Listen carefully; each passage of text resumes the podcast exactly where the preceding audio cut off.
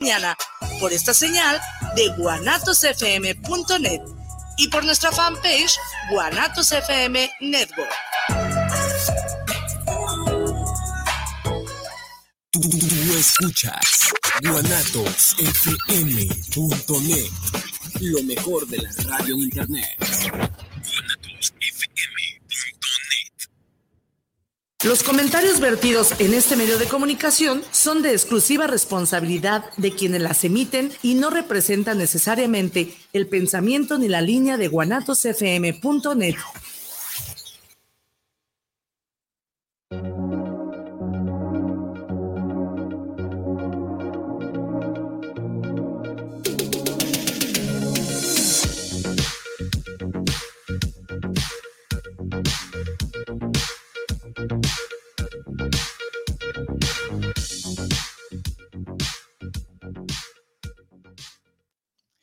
¿Qué onda, chavos? ¿Cómo están? Yo estoy muy contento de estar de regreso otro martes aquí en Guanatos FM en esto que se llama Chilaquiles. Yo soy Carlos Vázquez y de veras estoy muy feliz de poder hablarles. Cuéntenme, por favor, cómo les fue en estas fiestas, en, en, estas posadas, qué les trajo el niño Dios, qué les trajo Santa Claus. Ya se empieza a sentir esta emoción y al mismo tiempo esta nostalgia de que se acaba el año. Este es el último Chilaquiles del 2021 y pues nada, estoy muy contento, muy, muy feliz. Eh, señor, señora, señore pásele a lo barrido, siéntese, la mesa ya está puesta, ya están servidos los chilaquiles de esta semana. Muy bien, hoy vamos a platicar sobre una película que ya un poco se las había adelantado en el último programa hace 15 días. Les había este, dicho que quería platicar sobre esta película que se llama El poder del perro que está disponible en el Netflix. Y también vamos a hablar sobre un libro que me causó mucha sorpresa y que estoy muy, muy agradecido de que haya caído en mis manos, que se llama Las cinco heridas que impiden ser uno mismo. Entonces, pues vamos a hacer eso, vamos a platicar primero, primero de esta película, que ya se las debía, luego nos vamos a ir con este libro y eh, al final, pues bueno, si me animo, hasta les voy a cantar una bonita canción de fin de año. Y pues me gustaría también que a lo largo del programa ustedes se comunicaran con nosotros, mandaran ahí sus mensajitos, sus comentarios, lo que ustedes quieran, lo pueden hacer en las redes sociales del programa de Chilaquiles, que es arroba ricochilaquil en Twitter, Facebook e Instagram pero también lo pueden hacer en las redes sociales del de, de, la estación, que es Guanatos FM Networks. Y, al WhatsApp también, al WhatsApp nos pueden escribir. Eh, si ustedes se meten a la página de Guanatos en www.guanatosfm.net, www.guanatosfm.net, ahí pueden escuchar el programa en vivo, también lo pueden escuchar en Facebook, pero si ustedes se meten a la, a la página, al sitio web, pues de ahí mismo se pueden enlazar con el WhatsApp del, del, pues de la estación, aquí de Guanatos. Y si no, pues les digo el número para que manden su WhatsApp, que es 33 17 28 01 13. Se los voy a repetir. Es 33 17 28 01 13. Ahí nos pueden escribir, nos pueden mandar eh, lo que ustedes quieran.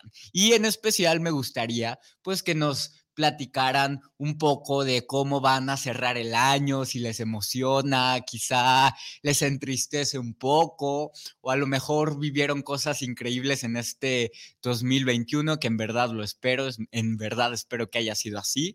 Ustedes ahí mándenos lo que quieran, ¿sale? Y pues bueno, ahora sí, vamos a comenzar con la película El poder del perro, que en inglés, eh, bueno, el, título en español es una traducción literal, en inglés se llama The Power of the Dog, el poder del perro. Eh, está en el Netflix, esta película no tuvo un gran estreno comercial, o sea, nunca llegó a cines. Eh, desde un principio, pues el, el, objetivo o los planes eran que tuviera un estreno pequeño en algunas salas, en algunas partes del mundo, solo para poder participar en los premios, porque si ustedes no saben, a lo mejor sí, a lo mejor no. Pero si no lo sabían, se los digo, eh, para poder participar o ser candidato a ganar un premio como los Óscares o, cualquier premio relevante eh, en, en el mundo, se necesita que las películas se estrenen en cines. Si no se estrenan en cines, pues no pueden participar. Eh, no las pueden nominar a nada. Entonces, lo que con la llegada de las plataformas y todo esto, con, la llegada del streaming, pues las películas que, están destinadas al, a hacerse públicas o a llegar al público a través de las plataformas, pues solo tienen un estreno muy, muy chiquito en algunas salas de cine en algunas partes del mundo, pues para que puedan ser nominadas. Pero bueno, es el caso de esta película. Esta película no llegó a los cines, se fue derechito a las plataformas. Y pues bueno, tiene sus ventajas y sus desventajas. Eh, pues la ventaja es que está muy accesible a la hora que uno quiera, el día que uno quiera y para muchísimo más gente está ahí accesible en el Netflix esta película. Y pues también la desventaja pues es que al ser una película tan increíble y tan maravillosa, pues obviamente se uno hubiera querido verlo así en una pantallota, pero bueno, no se pudo. El caso es que, ¿de qué va esta película? Es dirigida por, por una directora que se llama eh, ahorita les digo, se llama Jane Campion. Ella es famosa por otra película, bueno, tiene varias películas, pero tiene una muy famosa que se llama El piano. Y bueno, esta directora es quien adapta esta película porque está eh, inspirada o, bueno, tal cual es una adaptación de un libro, ¿no? Creo que aquí ¿Cuándo les iré a traer una película que no, que no tenga, que no tenga su, libro? Es está basada en un libro que se llama igual, eh, The Power of the Dog, que por cierto también ya está traducido al español y hay una edición actual que está distribuyendo Alianza Editorial. Y este libro lo escribió un señor que se llama Thomas Savage que, pues bueno, este viejillo lo escribió hace muchos, muchos años, en 1967. Y en el dos, este año, pues se, hace la adaptación cinematográfica. ¿De qué va todo? O sea, yo aquí ya me enrollé, ya les conté, quién, ya les hablé quién sabe cuánta cosa, y ni siquiera les he dicho de qué se trata la película. Ok, ¿de qué trata esta gran, gran película?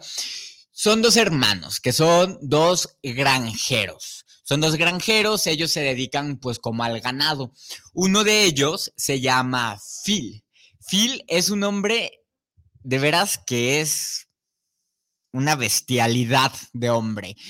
No se baña, es muy grosero, es muy seco, es un, un, salvaje, un bruto, un, un silvestre. ¿no? Y él pues lleva como todo, él se hace cargo de, del, rancho, del ganado, él, él, es quien está a cargo de todos los otros rancheros, granjeros que trabajan en este rancho y pues él se encarga de las tareas pesadas, ¿no? De todo lo que involucra pues eh, a, los animales, a, las tareas difíciles de la granja. Y es un verdadero animal, o sea, no estoy exagerando, este hombre es un verdadero salvaje. Incluso en una de las primeras escenas, eh, su hermano le dice, oye, ¿acaso nunca te bañas? Porque la mugre, la suciedad, la pestilencia, el hedor de este hombre se puede notar en la pantalla. O sea, nosotros no lo estamos oliendo, pues obviamente, porque pues una película no se puede oler, pero casi podemos hacerlo. Podemos ver que ese hombre hiede, apesta. Y su hermano en una de las primeras escenas se, se lo dice, le dice, oye, carnal, pues que tú ¿No te bañas nunca o qué rollo? En cambio, su hermano, que se llama George, es pues ahora sí que todo lo contrario, es un hombre eh, moderno. La película se ambienta por ahí de los años del siglo pasado, pues. O sea, la primera mitad del siglo pasado es en donde está ambientada esta película.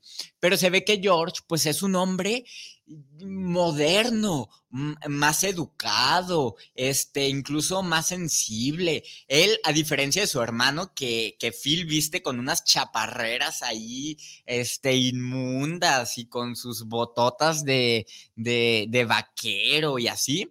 George, su hermano, pues viste eh, formal, de traje, eh, tiene modales, es amable, etcétera, etcétera. Cabe destacar, cabe destacar, detesto que la gente diga, cabe destacar.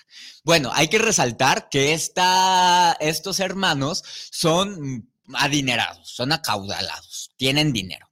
Ok, eh, el conflicto se desata cuando George decide casarse con una mujer viuda que tiene a un hijo, digamos, pues un adolescente de suave en sus maneras, un adolescente que parece incluso eh, un poco frágil, un adolescente este, amanerado, un poco afeminado.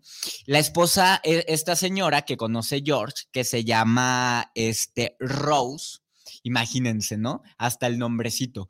Todo lo contrario a Phil, ¿no? O sea, esta mujer que se llama Rosa. Rose y el otro pues un salvaje. Pues cuando el hermano George se casa con Rose, pues el Phil se, pues, aparte de que le dan celos, eh, pues se siente eh, eh, atacado, o sea, se siente invadido, ¿no? Como esta mujer llega a, su, a vivir a, a, la, a su casa, ¿no? A la, a la, granja de la familia con, con este hijo que tiene, que es pues un afeminado, ¿no? Esa es la realidad, así se ve el muchacho.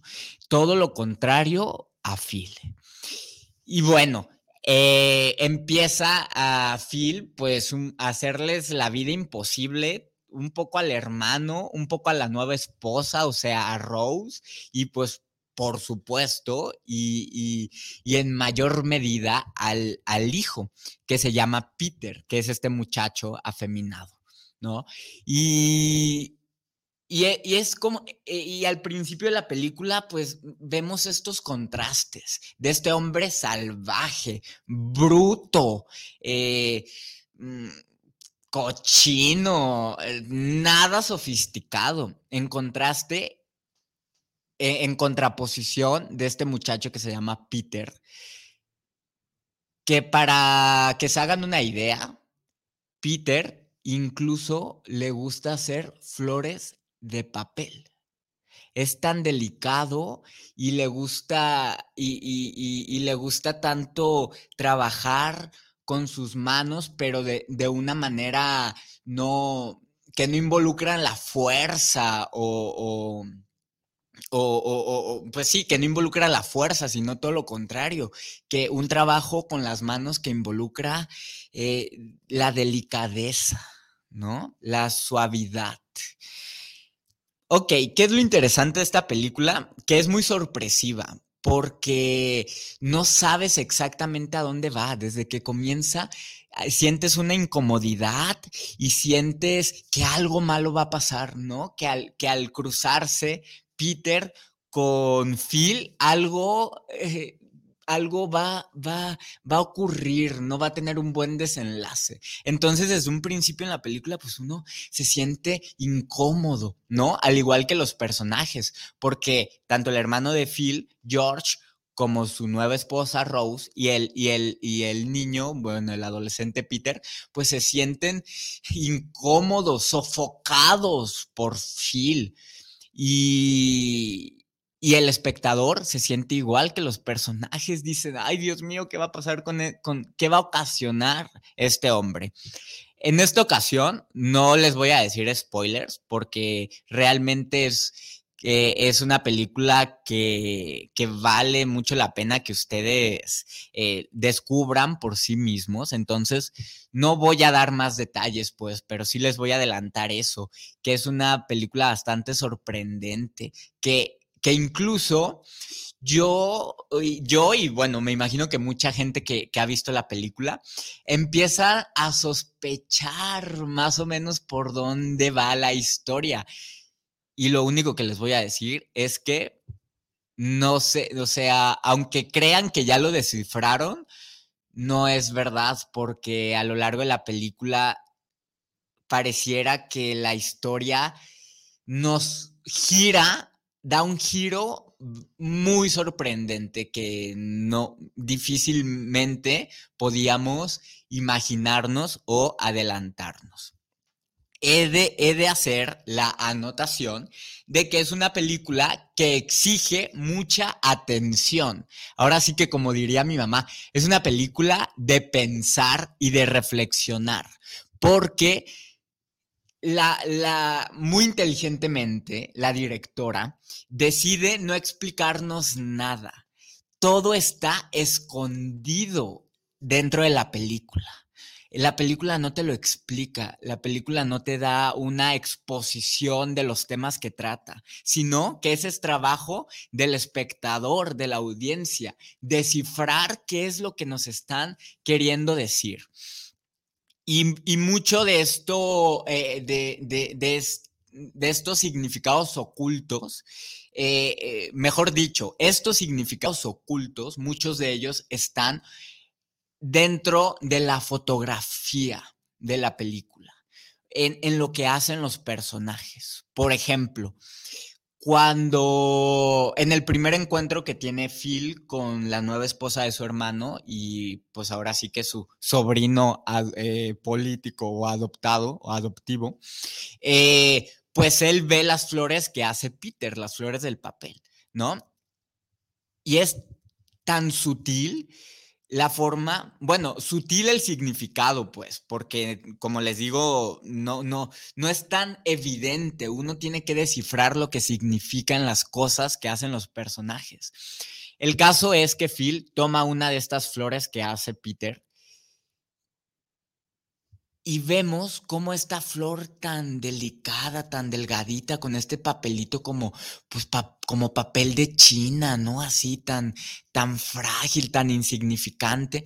Vemos cómo Phil la toma con sus manos, pues, fuertes, sucias, este, callosas, y cómo empieza un poco a destrozar la flor pero también hay, hay una insinuación erótica, ¿no? Porque al mismo tiempo que parece que quiere destruirla, al mismo tiempo parece acariciarla con una fuerza, ay, casi erótica, eso les puedo decir, casi erótica.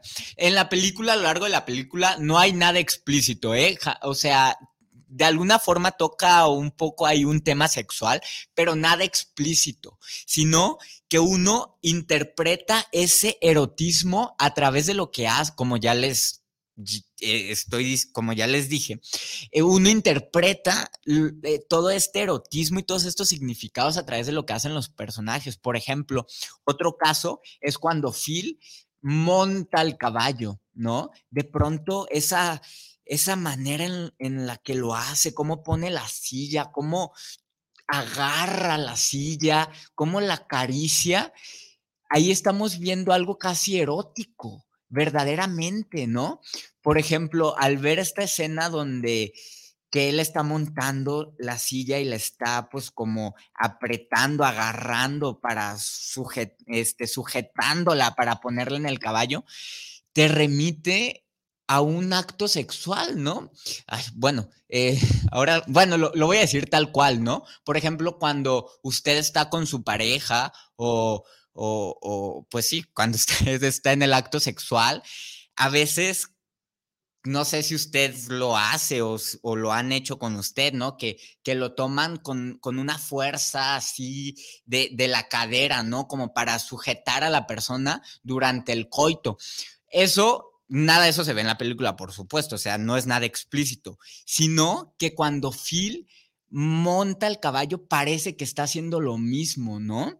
Entonces, pues así, a lo largo de toda la película están estas escenas que están tratando de explicar o de este, insinuar algo más, ¿no?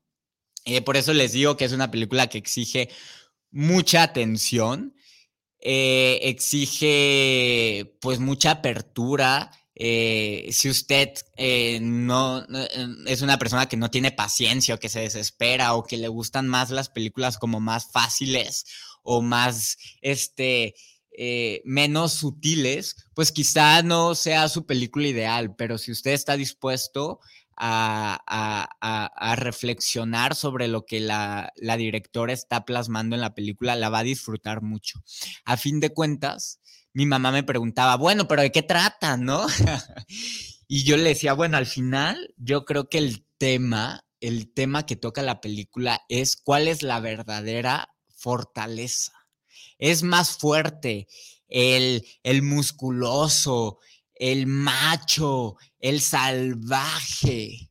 ¿Es más fuerte él o es más fuerte la persona que parece ser débil, ¿no? Porque hay una escena que es mi favorita de la película, en la que este muchachito Peter, eh, tan delicado, tan amanerado, tan femenino, está caminando entre todos los vaqueros del rancho.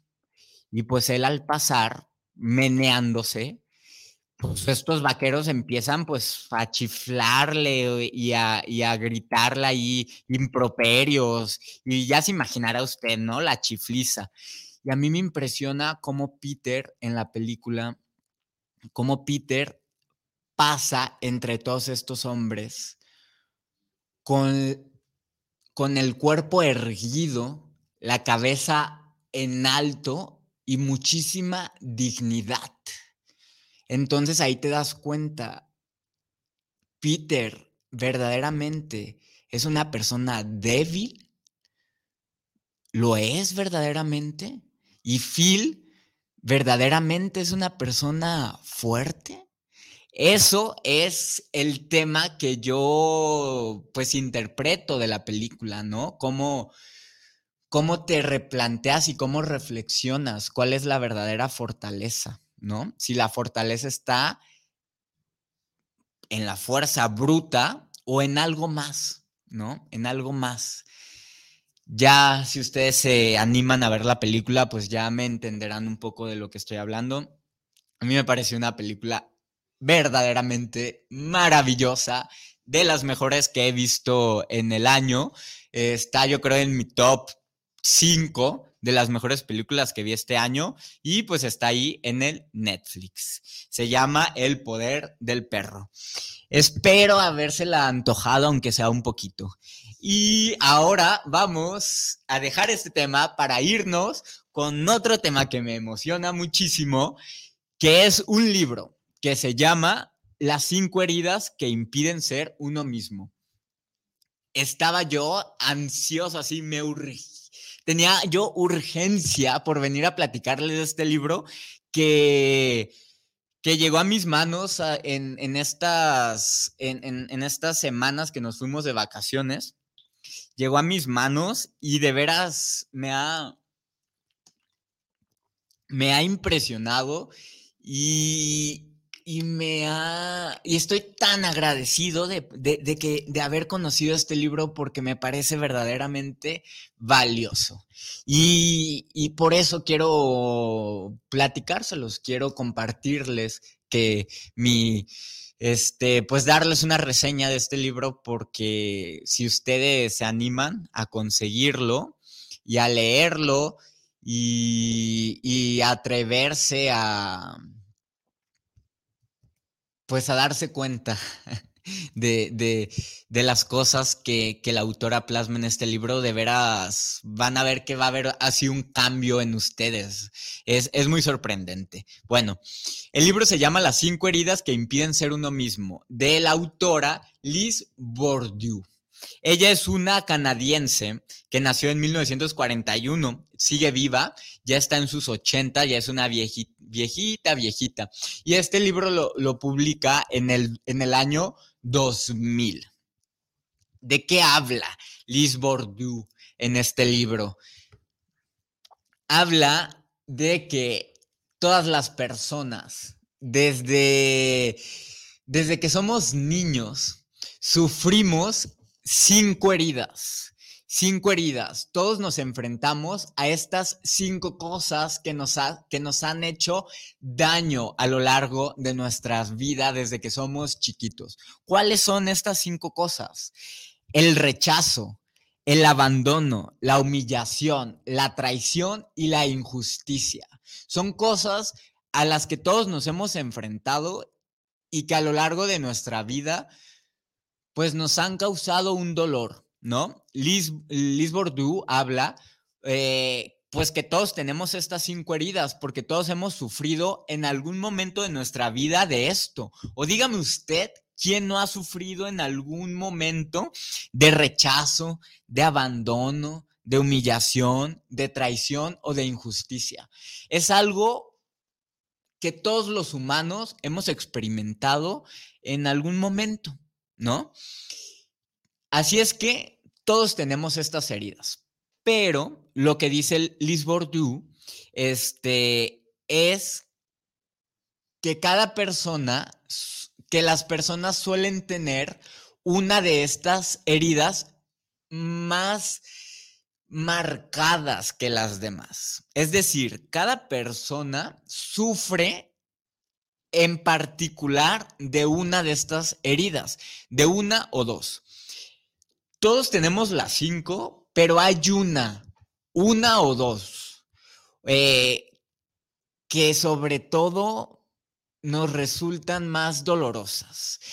Eso depende de cada persona, ¿no? O sea, cada caso es particular y, la y, esta herida más marcada, pues ahora sí que es diferente en, en, en, cada persona, ¿no? Pues cada persona somos diferentes, entonces habrá quienes tengan muy marcada la herida de, de rechazo, habrá otros que tengan muy marcada la herida de abandono o la de humillación o la de traición o la de injusticia, ¿no? El caso es que todos los lo tenemos y por eso le digo que si usted se atreve a explorar este tema, estoy seguro que algo va a cambiar en usted, que va a tener una comprensión de sí mismo que antes no tenía, ¿no? ¿Qué es lo que me pasó a mí? Eh, cuando em, comencé a leer este libro me parece muy, muy sorprendente que una anciana que vive en otra parte del, del, mundo, que ni siquiera ha de hablar español, ella habla francés, que quizá nunca ha venido a México, pues que por supuesto no sabe quién soy yo y que este libro no lo escribió para mí, y sin embargo, cuando yo lo estaba leyendo, yo sentía que la autora me conocía, que me estaba describiendo a la perfección, que estaba siendo verdaderamente acertada. Y bueno, pues yo dije, ¿cómo es posible esto, no? Esto tiene, la única explicación es que eh, lo que ella, de lo que ella está hablando, pues es verdad, es verdad, es tan, tan cierto como el sol. Y, estoy seguro que cualquier persona que, que, lea el libro va a experimentar algo semejante, ¿no?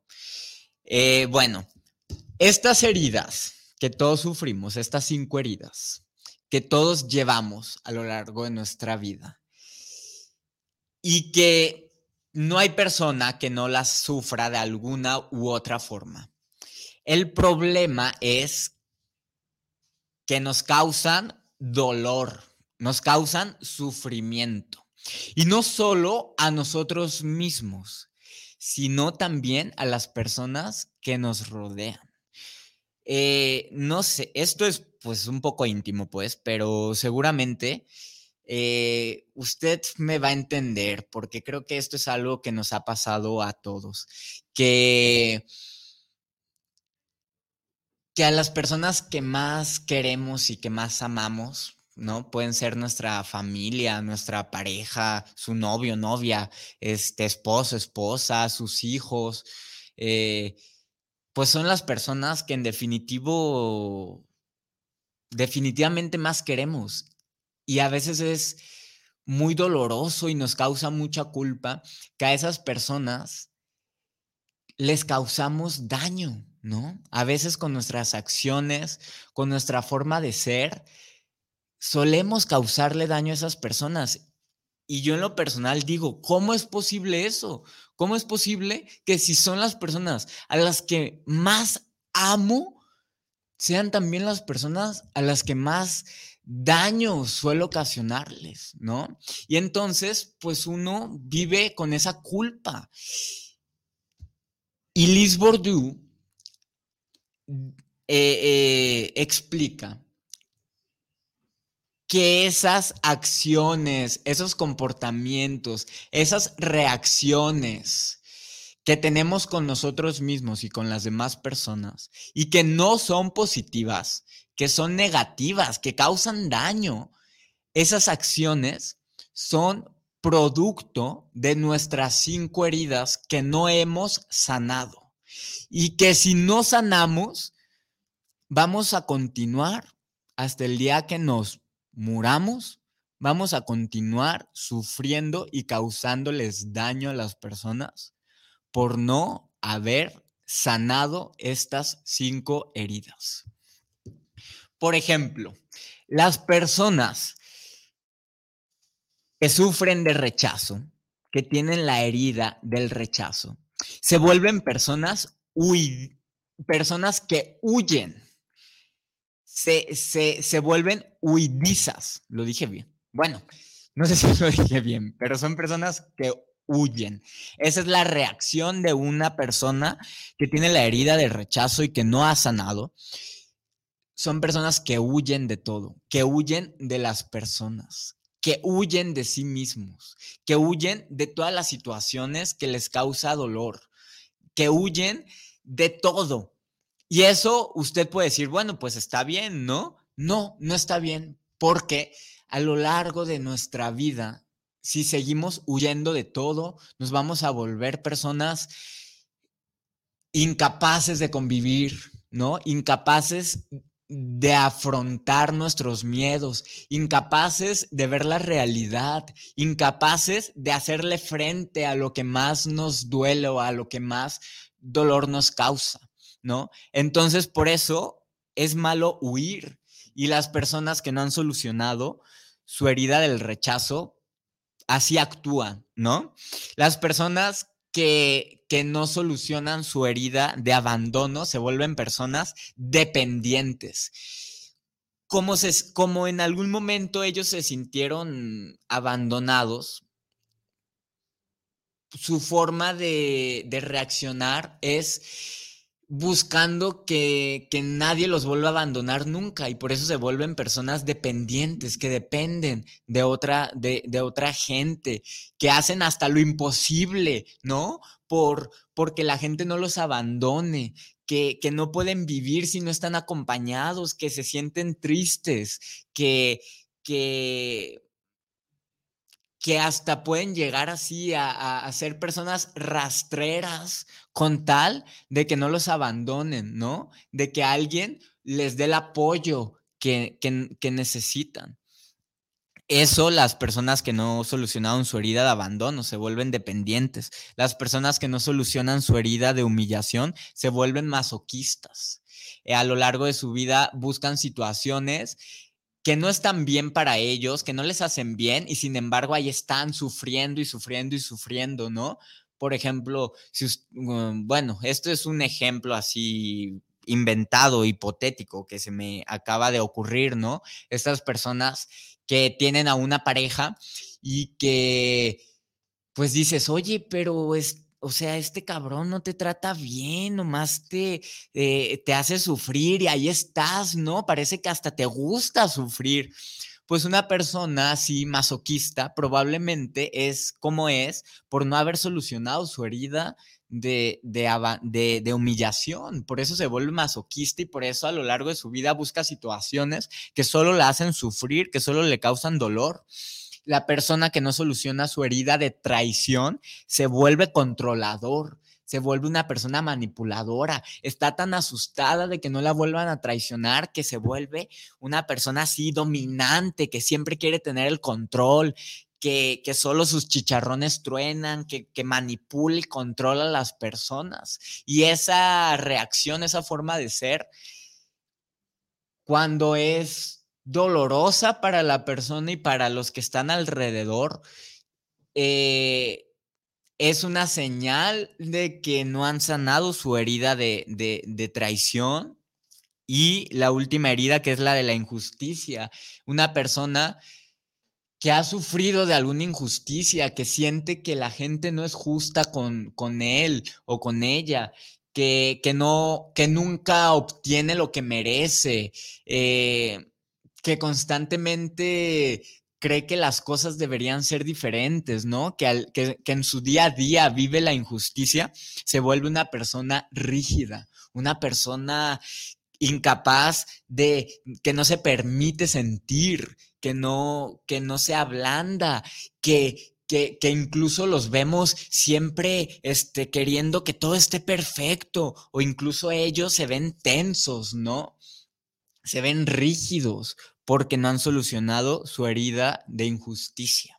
Y bueno, eh, esto es así como, pues rápidamente, este, de, lo, de, lo que Liz Bourdieu trata en, en el libro, ¿no? Eh, el libro se llama Las cinco heridas que impiden ser uno mismo. Ella explora con mucha profundidad y con un lenguaje muy simple, muy comprensible, aborda y explora estas cinco heridas y cómo, y cómo cuando no las sanamos, ocasionan sufrimiento para nosotros y para las demás personas. Eh, al final de este libro, pues un poco Liz Bourdieu habla de cómo sanarlas, ¿no? De cómo uno puede empezar a sanar estas heridas, eh, que es a través de la aceptación de uno mismo y del perdón, ¿no? uno, cuando uno se acepta tal como es y admite su sufrimiento, reconoce que ha sufrido alguna de estas heridas, ¿no? Reconoce y acepta el dolor que nos, que nos, que nos ha causado la vida y que nos han causado las personas a nuestro alrededor y que a veces incluso nos causamos nosotros mismos. Cuando lo aceptamos, estamos en vías de sanar. ¿no? Y después de la aceptación viene el perdón, perdonar, perdonarnos a nosotros, perdonar a la vida y perdonar a las personas. Y solo a través de esto uno puede sanar las heridas. Eh, Liz Bourdieu hace hincapié, dice, ¿por qué es necesario atender esto? Ella habla de que, por ejemplo, si nosotros tuviéramos eh, en nuestro cuerpo, en nuestra mano, una herida, ¿no? Una, una, una llaga que no sanara, pues a cada momento, cada que nosotros quisiéramos, este, eh, utilizar nuestra mano, porque todo el tiempo estamos utilizando nuestras manos, Imagínese usted que tenga esta herida, una, una llaga en la palma de su mano y que cada que quiera usar su mano, tocar algo, agarrar algo, ¿qué va a pasar? Pues le va a doler, ¿no? Pues porque tiene una herida viva, abierta. Y dice Liz Bourdieu que, que, que, que si solo ponemos una venda alrededor de la mano, pues eso no, eso no nos ayudaría a sanar la herida, ¿no? O sea, nos ayudaría a tapar la herida, pero no a sanarla la herida seguiría ahí y seguiría doliendo y seguiría haciéndose cada vez, eh, haciéndose la, la, llaga cada vez más grande si no la atendemos. Eso hablando, pues poniendo un ejemplo como de nuestro cuerpo físico. Y ella hace el símil con nuestra vida o con nuestro interior, con nuestro espíritu, nuestra alma, nuestra vida emocional, psíquica, como usted, eh, como usted le quiera llamar. Dice que cuando esas heridas de nuestra alma no, es, no, no las atendemos y no hacemos algo por sanarlas, pues, pues solo nos va a ocasionar sufrimiento, ¿no? Sufrimiento. Y pues no es usted, pero yo no lo, ahora sí que yo no lo quisiese. Y, supongo que nadie, ¿no? Pues ¿quién quiere sufrir? Este, entonces por eso es importante atender estas heridas que vamos cargando, darnos cuenta que las tenemos y buscar la manera de irlas sanando para poder vivir mejor, ser más felices, amar más, estar en paz con la vida estar en paz con nosotros mismos, estar en paz con las personas que nos rodean. Ok, eh, este libro se publicó en el año 2000, se sigue editando, de hecho la edición que yo tengo es de la editorial Diana, que dice más de medio, ah, más de millón y medio de ejemplares vendidos en todo el mundo. Es fácil de conseguir, lo puede comprar hasta en un Sanborns. Eh, está en todos lados este libro. En verdad es muy, muy, muy, muy sencillo de conseguir, a pesar de que pues ya se publicó por primera vez en el año 2000 hace ya 21 años, pues se sigue editando, editando, editando, editando. Lo que yo me di cuenta es que en este primer libro de, de bueno, no, no, es su primer libro, pues, pero eh, en el primer libro en el que ella trata las eh, en el que Liz Bordeaux trata las heridas, eh, las cinco heridas, lo que hace más que nada es una descripción muy este, extensa de, de, qué son las heridas y también una forma de guía para que usted identifique ¿Qué heridas tiene más profundas? ¿No? Todos tenemos las cinco, pero hay una o dos que tenemos, que cada quien tiene así como más marcadas, ¿no? Entonces lo que hace, pues, es eh, describir las heridas y ayudarnos a identificar nuestras heridas. Pero la parte de la sanación, eh, digamos que se queda a medias, que no, que no, que no es tan extensa eh, o, que no se explaya, que no se, no lo desarrolla así en extensión, la parte de cómo sanarlas. Las describe, las explica y nos ayuda a identificarlas, pero digamos que se queda corta, ¿no? Se queda como a medias en, en, en, en la parte de cómo sanarlas. Y precisamente sus lectores, eh, pues se lo decían, ¿no? Le decían, oye, Liz, pues fíjate que me gustó mucho tu libro y todo, pero me gustaría que, que hablaras más de cómo sanarlas. Y, y en el 2015, eh, ella, incluso esto lo explica en el, en, el prólogo de, de otro libro, que uno de sus sobrinos le dijo, oye tía, pues me encantó tu libro y todo, pero me gustaría que escribieras otro, pero enfocándote ya no en describir las heridas, sino en cómo sanarlas. Y a petición de su sobrino y de mucha otra gente que se lo hacía notar, en el 2015 publicó otro libro que se llama La sanación de las cinco heridas, que pues bueno, yo ya lo tengo y lo estoy leyendo este, ahora sí que uno es pues el diagnóstico y el otro es la, el remedio, ¿no? Digámosle así. Uno es el diagnóstico y otro eh, la curación o la medicina.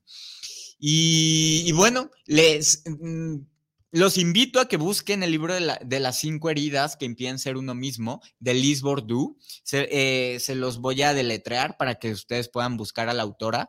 Liz se escribe L-I-S-E y su apellido es Bordeaux, que se escribe B de burro O-U-R, B de burro E-A-U, ¿no?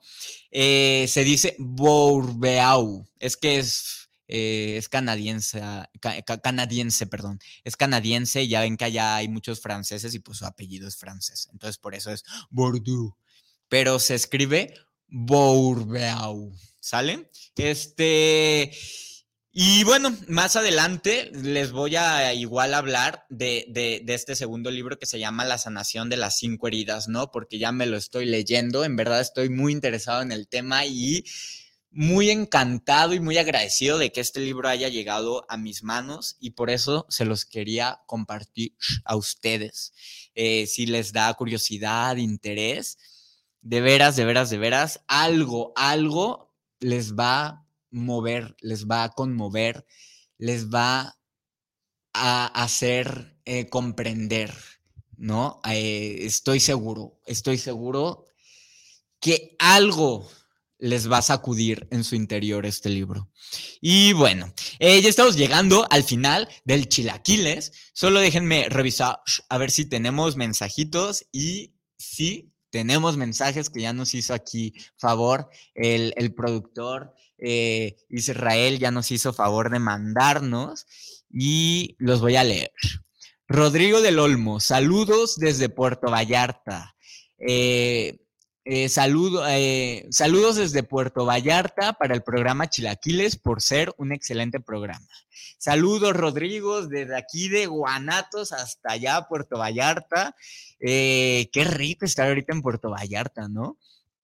Isabel Márquez, saludos a Chilaquiles, me gusta mucho tu programa porque presentas libros que quizás desconocíamos, eh, pero está excelente. Muchas gracias Isabel, precisamente esa es la intención, que todos compartamos lo que sabemos porque uno nunca sabe qué, qué, qué de lo que nosotros sabemos le pueda ayudar a otras personas, ¿no? Este, entonces, pues qué bueno, qué bueno que te guste el programa y que descubras libros y películas y temas y cosas que aquí, eh, de las que aquí hablamos. Luego dice, Oscar Rodríguez, saludos para el programa de Chilaquiles. ¿Qué opinas de las heridas en la infancia? Pues precisamente eh, eh, las heridas de la infancia son estas mismas heridas de las que habla Liz Bourdieu en su libro.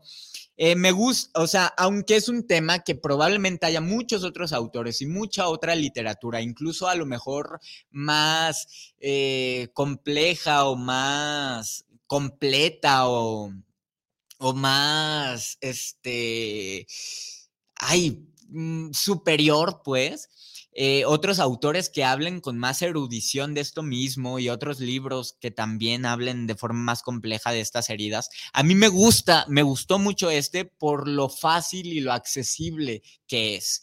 Eh, pero es el mismo tema, las heridas de la infancia. Sí, ustedes también pueden encontrar así, así el tema, como las heridas de la infancia o, las heridas del alma, o hay muchos autores que hablan de eso. Yo les platico de Liz Bourdieu porque pues es la manera en la que yo le entré al tema.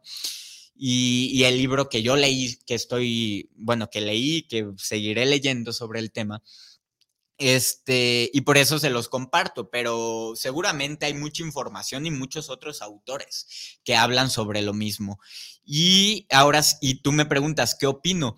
Pues opino de que existen, que ahí están, que todos las sufrimos, todos sufrimos estas heridas en algún, desde la infancia y a lo largo de nuestra vida. Entonces, es importante que ya como adultos aprendamos a sanarlas, a solucionarlas, a encontrarles un remedio para, para disminuir nuestro dolor y para disminuir nuestro sufrimiento. Me parece importante atender, atender, atender estas cosas que tienen que ver con el espíritu y con nuestras emociones, ¿no? Me parece muy importante.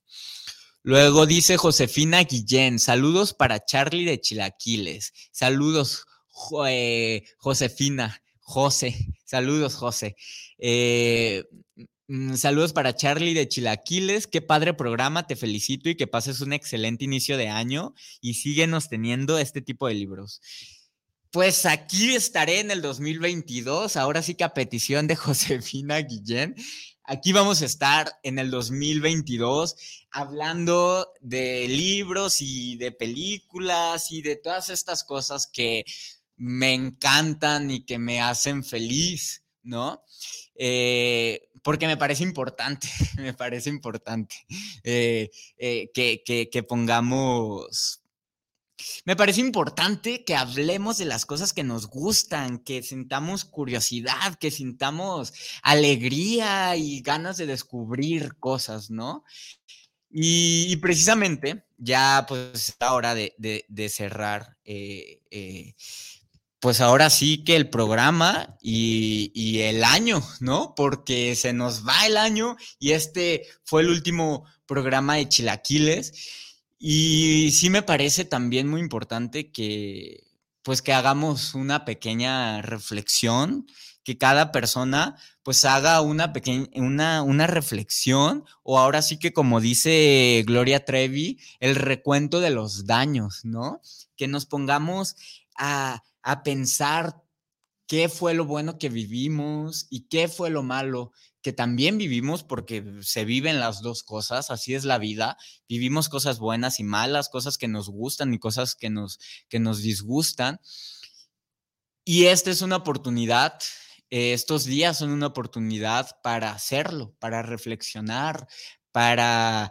Eh, eh, ser conscientes de las cosas que aprendimos este año, las cosas que disfrutamos, las cosas por las que nos sentimos agradecidos y, pues también las cosas que nos ha las cosas que aprendemos de lo malo, ¿no? Porque bueno, vivimos cosas malas y, y también es importante reflexionar sobre eso, ¿no? Entonces, pues bueno, yo los invito a que cierren el año haciendo estas reflexiones que a veces le pueden parecer a la gente un poco cursis. Sí lo son, son cursis, pero también son importantes hacerlas, ¿sale? Y